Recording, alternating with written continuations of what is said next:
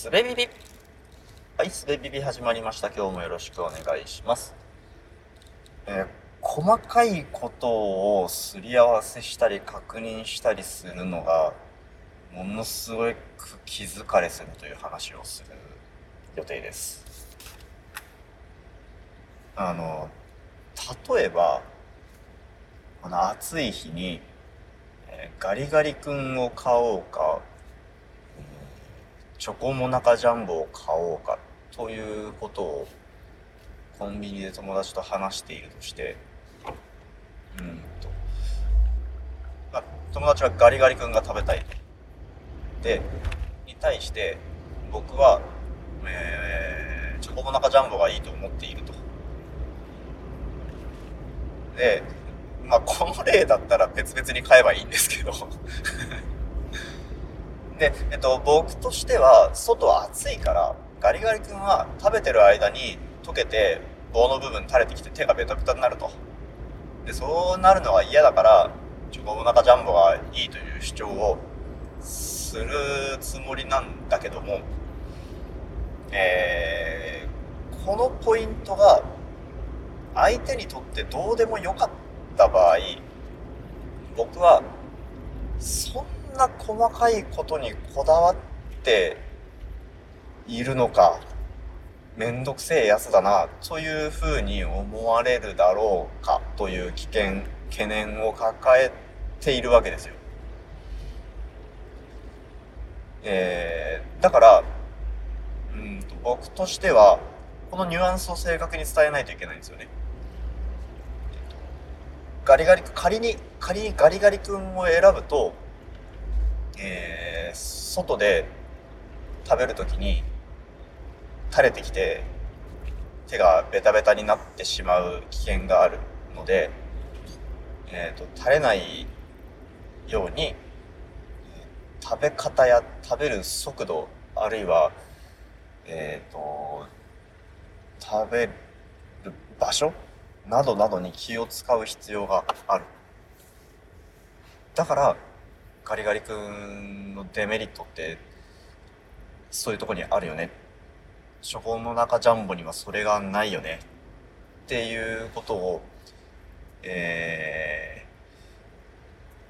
ーもしそのデメリットを飲めるのであればガリガリ君が食べたいという気持ちを尊重するのが良いと思っているのでガリガリ君を選ぶといいよっていうこと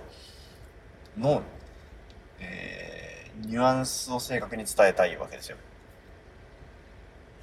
だから、えっ、と、あ、まあ、だからというか、なんだけど、それを、こんなに言葉を尽くして伝えようとすると、もうその時点でめんどくせえなになるわけですよ。僕としてもめんどくさいですよね。伝えることが。えー伝えることがじゃない表現することがめんどくさい。大変なわけです。だから、えっ、と、どうやってすり合わせをしようかなって考えるんですけど、すり合わせするためには相手の意図を、えー確認しないといけないですよね。相手がガリガリ君のどこに魅力を感じている、あるいはチョコモナカジャンボのどこにデメリットを感じているから、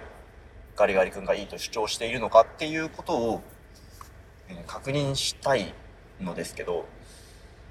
えーそこで、うん、なんとなくって答えられてしまったらもうどうしようもないなとか、えー僕に全く理解ができない理由だったらまたそこの確認をしなきゃいけないのかっていう事前の心理的なハードルがありますよね。うん、例えばほらガリガリ君って、えー、と袋が青いじゃん。だからほらみたいなこと言われた時にうんなあってなる。わけですよね。そのメリットと僕のデメリット比べられないぞみたいな、えー議論ができないみたいなことになるわけですよ。うん。困ったなって感じですよね。だからこの話はこの例はえー対面で話しているし本当に本当にどうでもいい二者択一について話しているのでえー、どうでもいい話なんですけど、まあ、例えばこれが仕事上の重要な決定の話であったり、あとは、えっ、ー、と、このアイスの例ではね、コンビニで対面で話してますけど、オンラインのテキストでのコミュニケーションだった場合は、また、またちょっと難しいわけですよね。その、自分としてはどちらでも良いと思っているあなたのあなたの選択を尊重しますみたいなことがテキストで書かれると、うん、攻撃的に見えちゃったりすることがあるじゃないですか。そういう危険もはらんでいてなかなか難しいなと思うんですけど、えー、こういうそういう場合にうんどうするのがいいんでしょうね。まあなんか多分この話ってそのその場面だけを考えてたらダメでその人と普段どのようなコミュニケーションをとっているかっていうようなことが大事だと思うんですよね。普段自分がどのように振る舞っているかとか、うん、それによって同じことを言っても相手の受け取り方が変わってくるだろうし、うん、自分が取れる選択肢というのもそれによって変わってきたりするし、うん難しいな日頃の行いって大事なんだなってことですかね。うん。